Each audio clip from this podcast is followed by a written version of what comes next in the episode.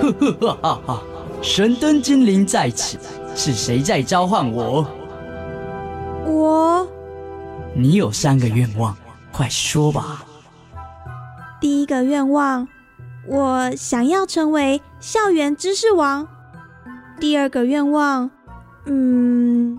我想要知道未来的方向。第三个愿望，我想成为明日之星。呵呵哈哈，看来这里不需要我啦，因为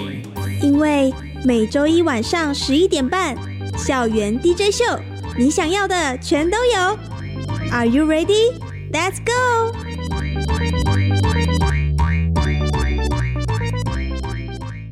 各位晚安，欢迎回到国立教育广播电台校园 DJ 秀，我是主持人黄燕。在上一集呢，我们邀请到全台湾第一位选书师银色快手来到我们节目现场。那我们今天呢，要延续文学这个主题，要为各位听众介绍每年三月到六月都会举办的活动。那这个活动是什么呢？现在就请校园特派员带来知识小学堂，替我们揭晓答案喽。知识小学堂，上课喽！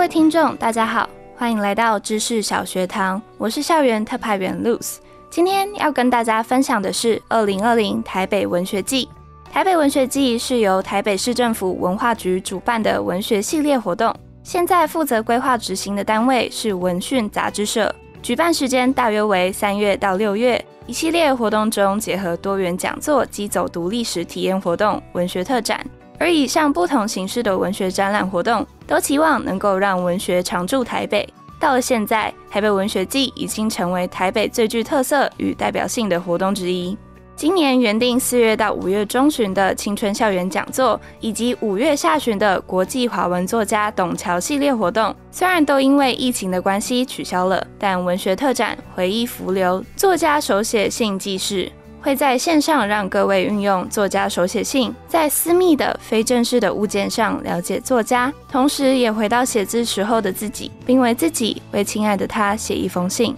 这个特展在六月中旬将会与各位相见。最后是文学月影展，以日本及奥地利两位国际级电影大师四山修斯及彼得汉德克为主，选映经典作品，让影痴书迷们进入大师的文学电影境遇。透过影像结合阅读，让文学与电影碰撞，美丽花火。原定从五月二十二号到六月四号在光点台北电影院举办，但因为疫情的关系，也将再更新影展日期。虽然许多活动受到影响，但台北文学季仍然推出与诚品书店合作的空中阅览室、因应疫情特别计划的异地导读以及讲座实录。让喜爱文学的朋友们，即便待在家里，也能参与二零二零台北文学季。从五月九号开始到三十一号，每周六日晚上八点，都已在线上试出系列讲座实录。而异地导读特别计划是邀请徐佩芬、吴妮妮、宇文正等作家与读者们分享在疫情期间适合阅读、陪伴大家的读物。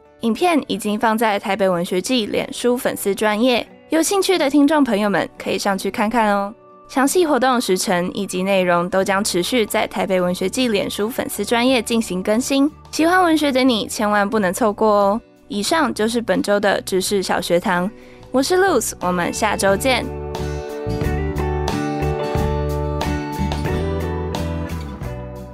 欢迎回到国立教育广播电台校园 DJ 秀，我是主持人黄燕。今年二零二零，因为疫情的关系，所以我们原定的很多计划、原定的活动停摆了，或者是延期了。今天呢，我们要抓住青春的尾巴，我们邀请了一位特别来宾。这位特别来宾呢，是淡江大学中文系副教授。同时，也是我们今天要介绍的主题啦，就是二零二零台北文学季。这位来宾呢是计划协同主持人，就是我们杨宗翰老师。宗翰老师，你好！主持人好，校园 DJ 秀听众朋友大家好，我是杨宗翰。前面开场呢，其实有听到校园特派员 Luz 替我们带来的台北文学季相关介绍，就讲到说三月到六月这个一系列文学的活动真的是非常特别，主题叫做“川读台北”。文学流案嘛，我也想要请宗翰老师跟各位听众们分享一下，诶，今年的主题为什么会想要跟河川、河流做结合呢？其实每一年哦，我们的团队在思考怎么设定主题是一件最困难的事情。因为我自己个人已经是连续第五年哦来接续这个活动哦。那我想我们大家都花尽了各种的脑筋啊、心思跟点子，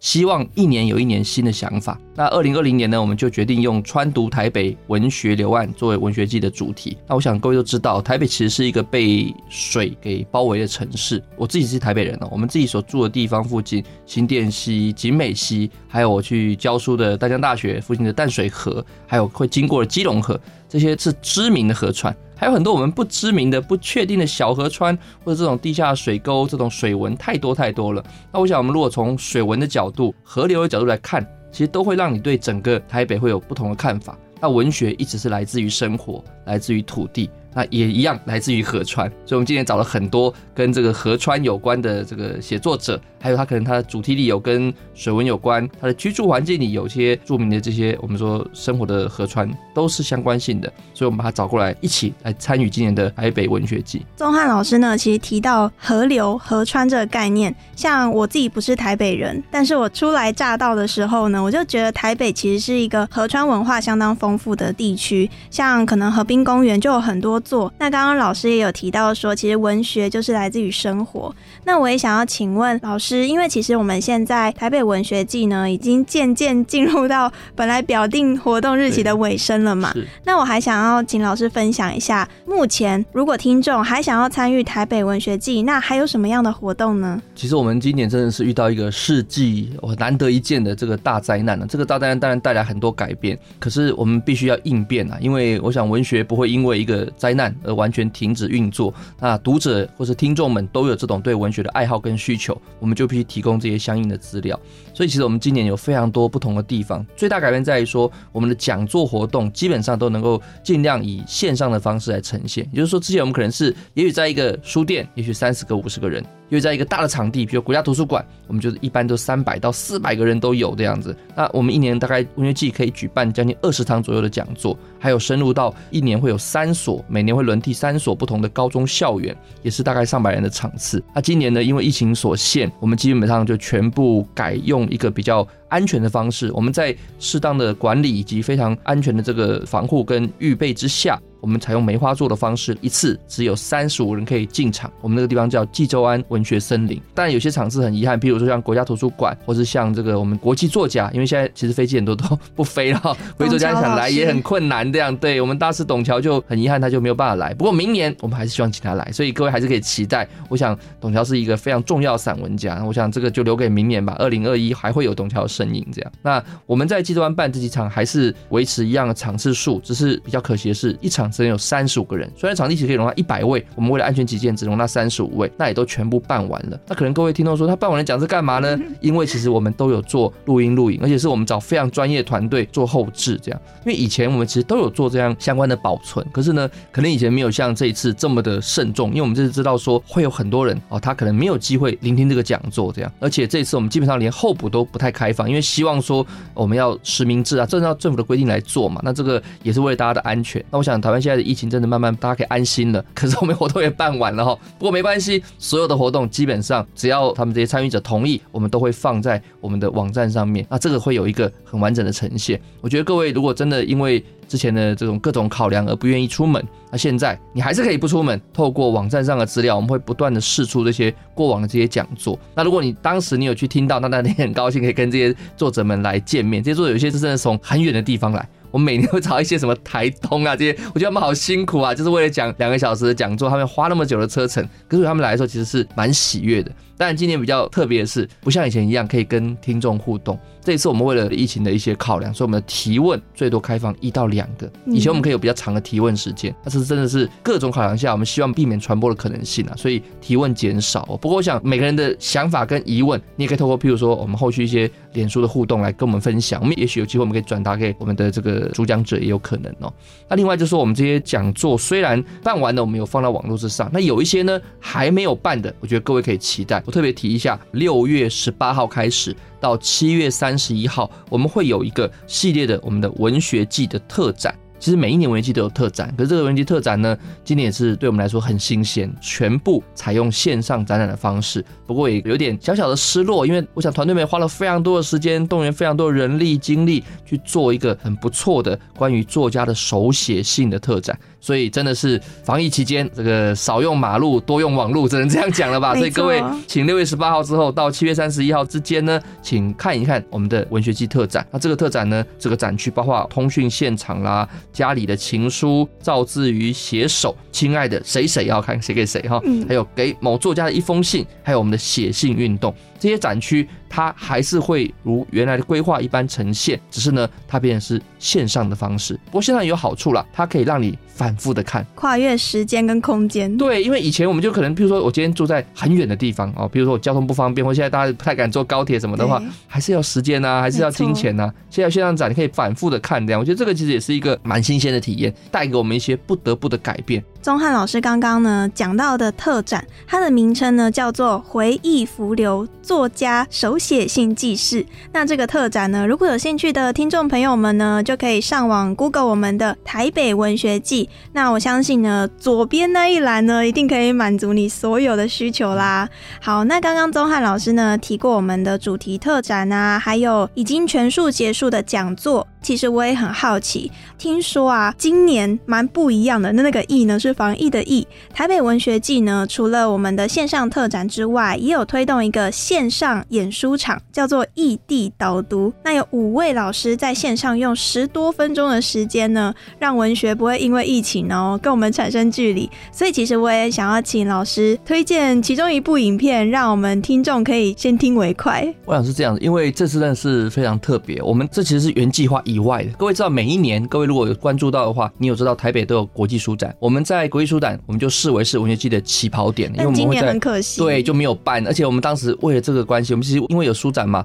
书展有非常多，号称有六十万的人潮，所以我们也印着好几万份的手册，要在书展当场发放，而且我们还安排了所谓的有点像是我们说这种预热啊，就是让大家知道说，哎，我们的文学季要在三月开始了，所以二月书展，请你先了解一下这个大概做什么，会有一些讲座，这些通通都取消掉，或者改用不同的形式来出现，那这。一次我们的手册印的那些场次里面。唯独就是没有主持人提到这个线上演书场异地导读，因为我们那时候不知道我们会有异地这个情况出现。这次的灾情实在让我们觉得太意外了哈。那可是这个是多出来的，可多出来我们觉得做的很开心，因为呢，我们也想要这个方式，我们透过现在 YouTube 这种很方便的一种管道，让更多人看到作家的面貌。另外一点提的是，一般我们习惯的所谓的文学讲座，大概以一个小时半到两小时之间，就是开放一二十分钟提问，台北都很常用这种模式。那这种短讲的形式，大概就是。十到十五分钟，那对我们来说也是很新鲜的体验，而且我觉得效果不错。YouTube 它有好处是，它其实是传播效益是非常可怕的。然后你会很多人看到之后，会哎不断的分享，效果就出来。而且另外一点是，作家他必须改变他的形态。以前作家都是比较不露脸的。那讲座呢，他有些作家就我以前的经验是，他说哎呀，我一个人讲一定没有人听啊，那不要了，我安排一个主持人，或者再安排一个对谈人，就变三个四个这样子。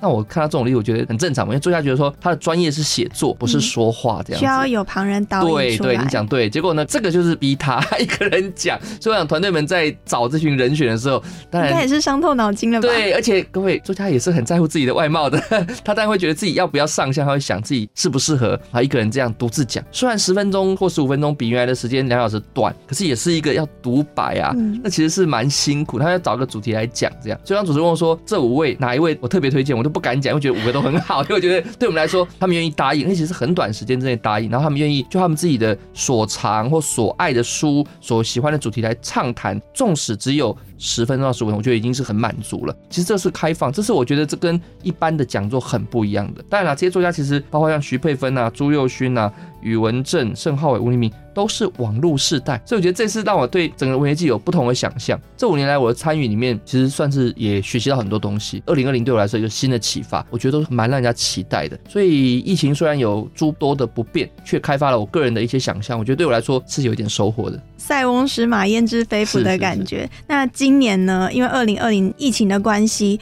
可能台北文学季有很多原定的计划，因为疫情，然后就顺延或暂停，或者是只能等到明年继续期待。那我相信明天永远值得期待啦。那我们把目光放远一点，反正河流也在，我们可以拿着一本书，然后就坐在河边，慢慢的阅读，然后呢，品尝作者给我们的文字，然后感受一下这个大自然给我们的环境。那我们也维持就是 一点五公尺的距离嘛。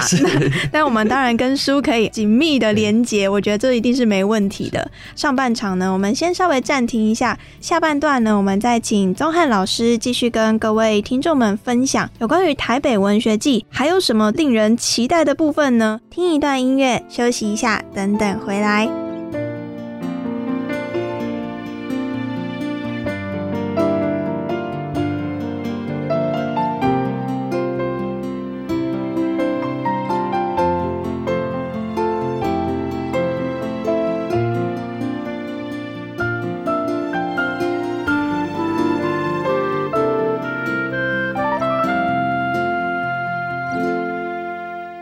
回到国立教育广播电台校园 DJ 秀，我是主持人黄燕。那我们今天呢，邀请到一个很特别的来宾啦，因为我们每一年三月到六月的时候呢，都会举办台北文学季。那刚刚呢，其实上半段有提到，因为疫情的关系，我们活动有一些跟动。今天呢，跟我们分享这个活动的来宾呢，是二零二零台北文学季计划协同主持人杨宗翰老师。宗翰老师你好，主持人好，校园 DJ 秀听众朋友大家好，我是杨宗翰。好，那我们上半段呢，有介绍到台北文学季，目前听众们还可以参加的活动。下半段呢，我们要介绍另外一个重点事项啦，就是台北文学奖。那其实第二十二届台北文学奖呢，结果已经出炉了，都公布在网站上面。相信文学奖它是培养文学新星的一个很重要的途径嘛，所以呢，我就想要请老师介绍一下台北文学奖。我想城市来办文学奖，台北不是唯一的，很多都办。那台北文学奖大概有两个被人家注，第一个奖金算是蛮高的，这个是很现实的。第二个是它的类别跟别的奖比较不一样，这样台北文学奖跟一般奖不同的是，它分两大类，一类叫做竞赛类，一类叫做年金类。我们这种国民年金那个年金哦，那竞赛类就是跟一般的文学奖常见的文类重叠比较多。譬如说，它会征求新诗、散文跟小说，可是也有两个不同的，一个叫做舞台剧本，一个叫做古典诗。这两类真的是一般的文学奖很少出现的，对。可是我觉得它非常非常重要，这样，所以我一直在疾呼说这两个奖的项目大家都来投稿，因为呢，对主办单位来说，你的稿件量越多，其实是对这个奖的肯定。他越怕说没有人来投，可是我觉得这个应该不会发生，因为台北文学奖每年的平均来稿量都在一千五百件上下，算是不小的量。那这里面呢，涵盖的投稿者。我们以前统计过，最高到九十岁，最低到不到十岁都有。但是我觉得蛮有趣的啊，很特别。它是一个没有限制的文学奖，就是它的投稿身份，只要你是一个用中文写作的人，不管你在哪个地方，不管你住哪里，你是什么国籍，都可以投。这就很特别了，因为我想。台湾目前奖金最高文学奖应该是这个自由时报所办的玲珑山文学奖。玲珑山先生的这个文学奖呢，他们是一个奖金很高，比台湾奖还要高。可是呢，他还是有一个比较明确的以中华民国国民作为一个投稿的对象的限制。台湾文学奖呢完全没有，所以我们历来得主里面有很多我们说外籍的人士，也有很多，甚至有些也讲很白。如果说你是没有国籍的流亡者，你也可以写，你的经历写得出来。如果你有本事写出来。写得够好，获奖也绝对没有问题。我觉得这个是一个代表台北这种开放的、公平、公开的一面，这样，这个我觉得是蛮值得骄傲的。再过来是说，我刚刚讲竞赛类的里面呢，古典诗跟舞台剧本哦，我们真的是有希望要鼓励。所以舞台剧本的首奖得主不但有丰厚奖金之外，还提供一笔制作舞台剧的费用，那你可以申请补助，直接把它演出。那我觉得那个是一个很完整的辅导的过程，让这个作品真的完成。这样，当然你可能问说，那这样这个奖那有什么限制吗？那它当然是也有些限制，毕竟是台北市政府文化局办的奖，它不能跟别的奖 太多的重叠，所以它有一个限制是说，基本上在这几个类别里呢，刚才的五个类别里的小说、散文、新诗跟。古典诗这四类，其中的四类必须以台北经验作为征文的主题。舞台剧本就是开放，完全没有限制这样子。这个是竞赛类哦。那另外一个是，我想就是年金类，这个我真的要对大家对大力推，因为我觉得真的是哦，因为我太多朋友在写作，我们自己写作不够，因为侥幸有一个职位，所以我们在生活的这个费用上比较不用那么的担心。可是呢，很多朋友们在写作是很辛苦的。我想主持人也知道，我们现在这个时代很多的生活的这个物资啊、物价、房租啊，不断的调涨，而且我们人也不是不食人间烟火嘛。对呀、我们要吃饭要喝水，都不能说看着空气或者什么就吃饱喝饱，不可能嘛。那我记得以前我二十年前写稿，一个字就是一块，最多两块。现在呢，哎，不但一样，还可能倒退，那实在太可怕了。年轻类似一个写作计划，所以各位真的可以考虑，你有一个写作计划，还没有时间把它写出来，你想要花一年时间把它写出来，你就担心说，哎，那我的生活上怎么办呢？那文学年金提供计划之后啊，经过计划审查之后，基本上入围的三位，每位先颁发二十万的这个入围的奖金，再给三位一年的时间，让你把这个书给写出来。它是一本书哦，而且这个没有任何的文类限制。前几年开始也解除了要写台北经验的这个限制，也没了。所以你要写什么都可以这样子，你真的想写作、想写书，就以这个出发吧。但对象一定是要台北人吗？没有这个提的问题很好，就是它没有限制。我觉得这对我来说，我觉得台北再开放就是这个角度是非常具有代表性的。它的对象没有限制，谁都可以投。那只要你要中文写作，它必须有语言限制，有英文写的话，评审比较辛苦了哈。那它这个主题没有限制，文类也没有限制，篇幅长短基本上也没有太大限制，就是一本书。所以其实这个我觉得每一年的稿量都有增加，我觉得这是好事。而且重要是，我看每年投稿者里面。名家跟新秀，甚至所谓的素人作家都来投，得奖者也是一样，有些是真的是有老手得奖，也有完全没出过书的，甚至刚开始写作的也有这个机会入围，这样，所以其实这个入围的部分其实还是蛮有机会的。那最后入围之后，这一年写完，我们还再开一个慎重的评审会议，在三个入围者中选一个首奖得主，这一位再独得四十万奖金，所以他就是二十加四等于六十万嘛，所以你算一算，一个月有五万块，对，可以缴税，所以我觉得这个是好事，这样，所以我觉得对喜欢写作的朋友来说，真的是可以尝试。那真的不要担心说啊，是不是没有这个写作资历就不会上啊？根据我看历来作品，其实我觉得，哎，其实资历是一回事，当然资历可以证明说你有没有那个文学的，譬如说经验，这个东西不见得是评审唯一的考量。很多时候他看你你的是潜力，潜力搞不好大过你的资历，因为他可能有时候想要鼓励你的某些文类的创作，这样。所以我觉得其实这是一个很好的，就是让你逼自己把它写出一本书。如果想当个作家，你只有一篇两篇好的诗，一篇两篇好的散文或小说，其实不能叫做作家的，那是一文作者，就一篇文章的作者。要成为一个作家，你的身份证就在你出的著作。所以如果有机会的话，投台北文学奖年轻类真的是一个被看到的好机会。而且呢，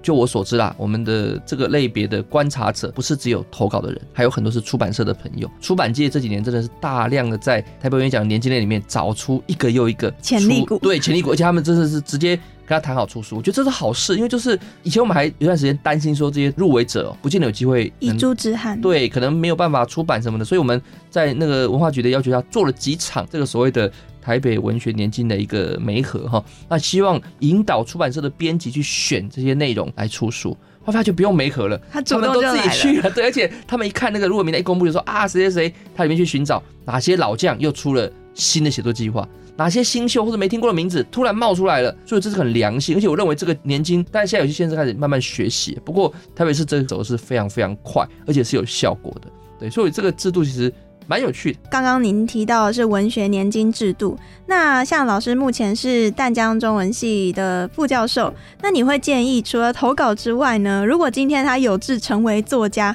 他可以先做什么样的准备？基本的文字功夫啦，这是第一点哦。文字功夫还是要自我训练。我其实看了很多，不要说年轻人，其实就我们这个岁数四十岁也是一样，还是很多人的中文是很不通的、啊，很多人的中文实在太糟糕了哦，很多词汇使用的误用错误，他们并不自知啊。然后积非成是，还洋洋得意这样子，那这个我觉得是大问题。所以这种语言文字的基本功夫训练要求是要的。可第二个，你如果只有语言的或文字的基本功夫，那是绝对不够的。要写作，要有说故事的能力，要有叙述结构、意象的一些概念，这些东西其实当然了，大学可以教你一部分，可是也不能教你全部。你要有一个很充沛的对生活跟生命的感受力观，对观察、感受，然后让自己有想法之后再下笔成文，这都是一个一个必须的步骤。这样，我不太相信说一个作者可以靠所谓的哦一两个小小的灵感写成一篇大文章，那走不久。哇，谢谢老师帮我们上了一课。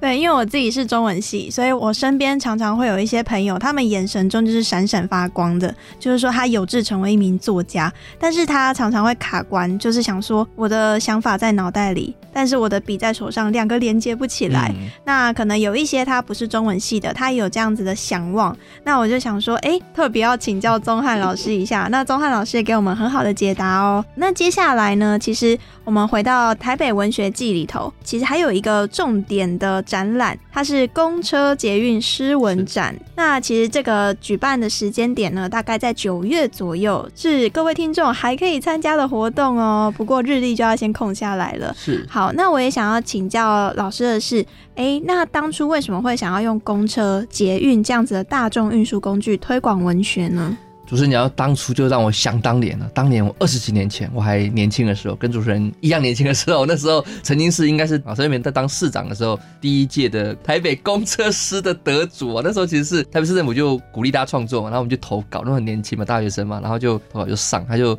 公布给我们一个什么，我还记得上面写四个字叫“城市之光”，哈哈，别提了这个蛮好玩的这个回忆哈，把我们的作品贴在公车上面。可是我那时候很无缘呐、我坐公车没看过自己的作品过，这样子。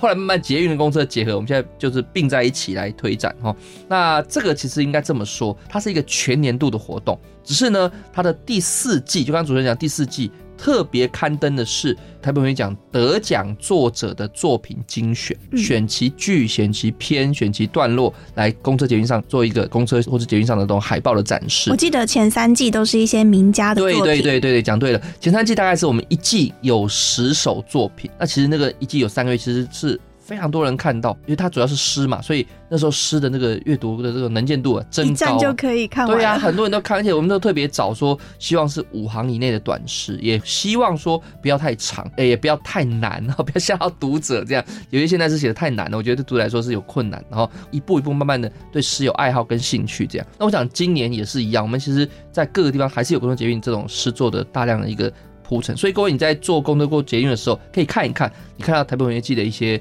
展示区就会有这样一个东西，而且我们的量其实蛮大的，时间也蛮久的。各位其实文学就在身边了，那你说可能你是平常忙于其他的生活或是一些个别的专业，而对文学有爱好或从来没有办法真的去亲近，就不妨从这种短短的五行的工作捷运诗之中读到一些端倪，让你的整个文学灵魂被开启，就像开了窍一样，我觉得是一个蛮好的起点。嗯，我觉得文学本来就是全年龄都可以参加的活动，不管是想成为作家还是读者，我相信在文学的世界当中呢，我们都可以找到自己安放灵魂的所在。那今天呢，很感谢宗翰老师，身为我们二零二零台北文学季计划协同主持人，跟我们分享台北文学季的相关活动，像是讲座、线上主题特展以及台北文学奖。节目尾声呢，就请宗翰老师跟各位听众们说声再见吧。好，各位朋友们不要忘记台北文学季，谢谢，再见。记得要来哦！我是主持人黄燕，感谢各位听众的收听，祝您有个美好的夜晚。